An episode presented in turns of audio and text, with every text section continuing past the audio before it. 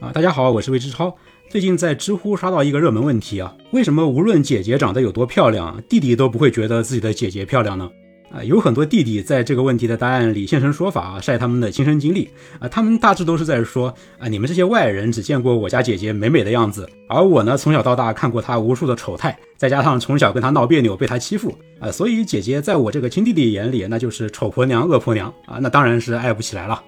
但我觉得这些都是表面的。弟弟们之所以看不见姐姐的美，从心理学的角度来看，最根本的原因是人类都有天生的乱伦厌恶。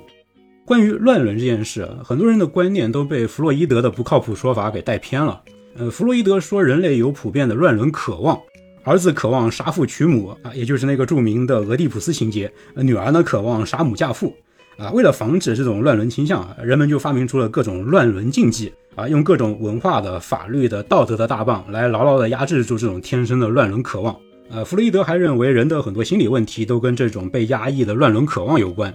但真实情况其实正好相反。呃，人们普遍拥有的根本不是乱伦渴望，反而是乱伦厌恶。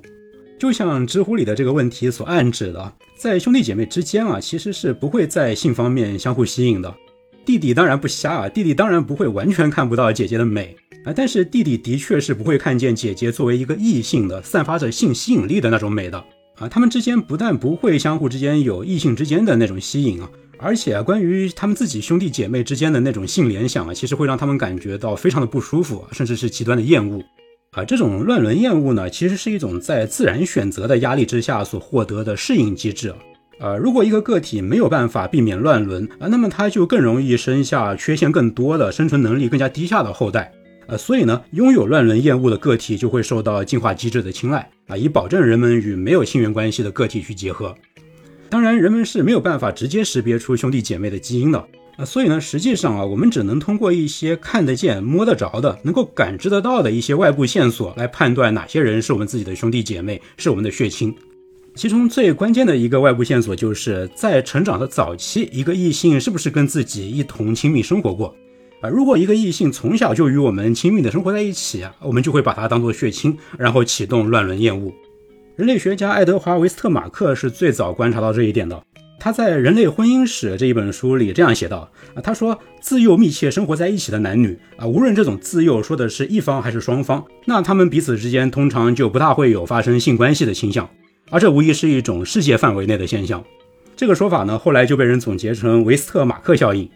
根据维斯特马克效应啊，哪怕两个异性啊，他们实际上并没有血缘关系，但只要他俩从小是在一个家庭里一起长大啊，或者是在类似家庭的这种亲密关系里一起长大的话，那么他们就会把对方视为自己的亲兄弟姐妹啊，从而产生乱伦厌恶，哪怕他们实际上并不是真正有血缘关系的。这方面呢，有两个经典案例啊，第一个经典案例就是中国的童养媳。在上世纪中叶的时候啊，斯坦福大学的人类学家玛格丽沃尔夫啊，曾经在台湾地区开展过一项关于童养媳婚姻状况的经典研究啊，这个研究就为维斯特马克效应提供了非常明确的证据啊。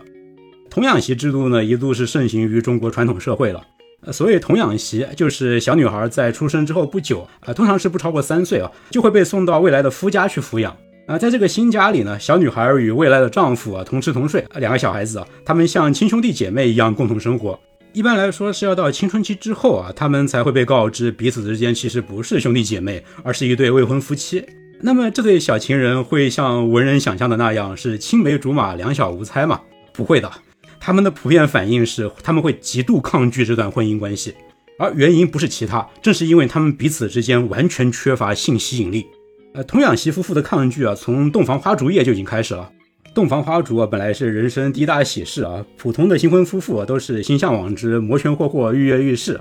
但是童养媳新婚夫妇啊，却很容易在洞房花烛夜逃婚啊，以至于有时候家长们得拿着棍棒啊，守在洞房之外啊，以防止他们逃走。在结婚之后呢，童养媳夫妇的婚姻也是普遍的不幸福，比普通夫妻有更多的问题。根据玛格丽沃尔夫的调查数据啊，在当时的台湾啊，普通夫妻的离婚率只有百分之一点二，而童养媳夫妇的离婚率高到百分之二十四点二。呃，童养媳夫妻的生育率啊，也比普通的夫妻要低百分之三十左右。童养媳夫妇呢，也更容易对婚姻不忠啊，更容易外出找情人。而且呢，双方似乎都对对方给自己戴绿帽这件事情不以为意，尤其是其中的丈夫的反应啊，很值得玩味啊。在中国传统社会啊，妻子不忠对丈夫来说是奇耻大辱，一般情况下丈夫都会怒不可遏。可是，在玛格丽·沃尔夫的调查里啊，一些被童养媳妻子戴绿帽的丈夫啊，却完全不在意。而他们之所以不嫉妒呢，就是因为他们对自己的太太根本就没有兴趣。他们在一起啊，只不过是不想违背父母之命啊，实际上却是各过各的，而且过得心安理得。那刚才说的这些发现啊，都是与维斯特马克效应的预测是一致的。青梅竹马的孩子长大之后啊，非但不会经受什么所谓的乱伦禁忌的打压和折磨，他们根本就是对乱伦避之不及。第二个经典案例呢，是在以色列的集体公社里观察到的一些现象。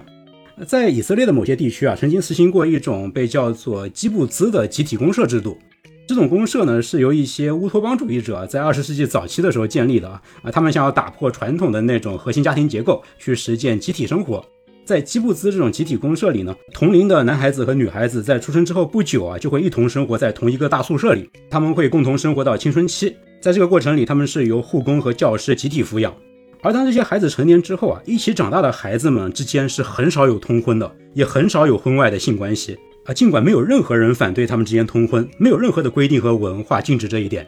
以色列人类学家约瑟夫·谢泼德调查了两百多个公社的资料，他收集了其中两千七百多对夫妻的信息。啊，结果发现没有任何一对夫妻是来自于儿时共同生活的同一个公社的。啊，这些发现呢，也与维斯特马克效应的预测是一致的。啊，那就是童年早期有过共同亲密生活经验的异性之间是没有性吸引力的。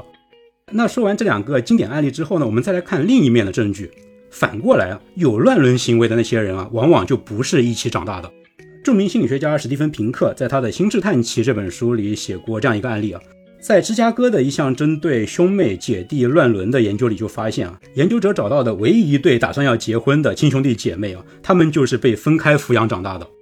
在涉及到父母与子女的乱伦行为里呢，类似的规律其实也在起作用。如果父母在子女的成长早期有很长的时间是跟孩子待在一起的，那乱伦就极不可能发生。相反，如果父母在儿女成长早期与他们是分离的，呃，那么乱伦的风险就会升高。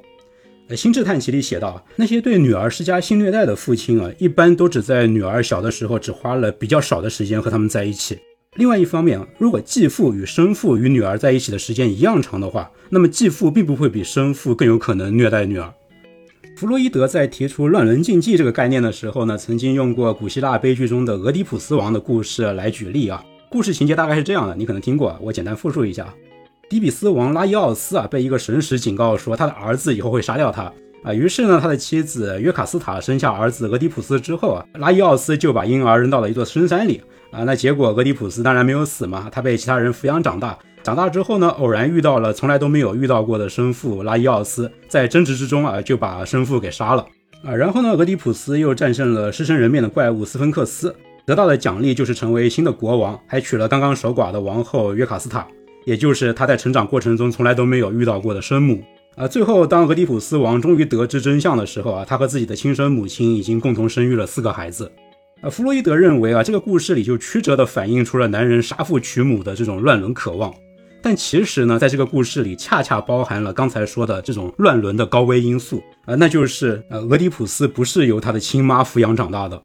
综上这些啊，那么为什么无论姐姐长得多漂亮，弟弟都不觉得自己的姐姐漂亮呢？这个问题的答案就是因为威斯特马克效应在起作用，是因为自幼密切生活在一起的男女，无论这种自幼说的是一方还是双方，他们之间就都会产生出乱伦厌恶。呃，这种乱伦厌恶呢，就会将对方身上散发出来的那种性吸引力彻底归零。好，这个在知乎上看到的问题啊，我们就聊到这里。我是魏之超，我会在这个频道里持续输出我的三大爱好：心理学、读书和电影啊。如果你喜欢我的节目呢，请你关注、点赞、收藏和评论，这对我非常重要。谢谢你的支持，我们下期节目再见。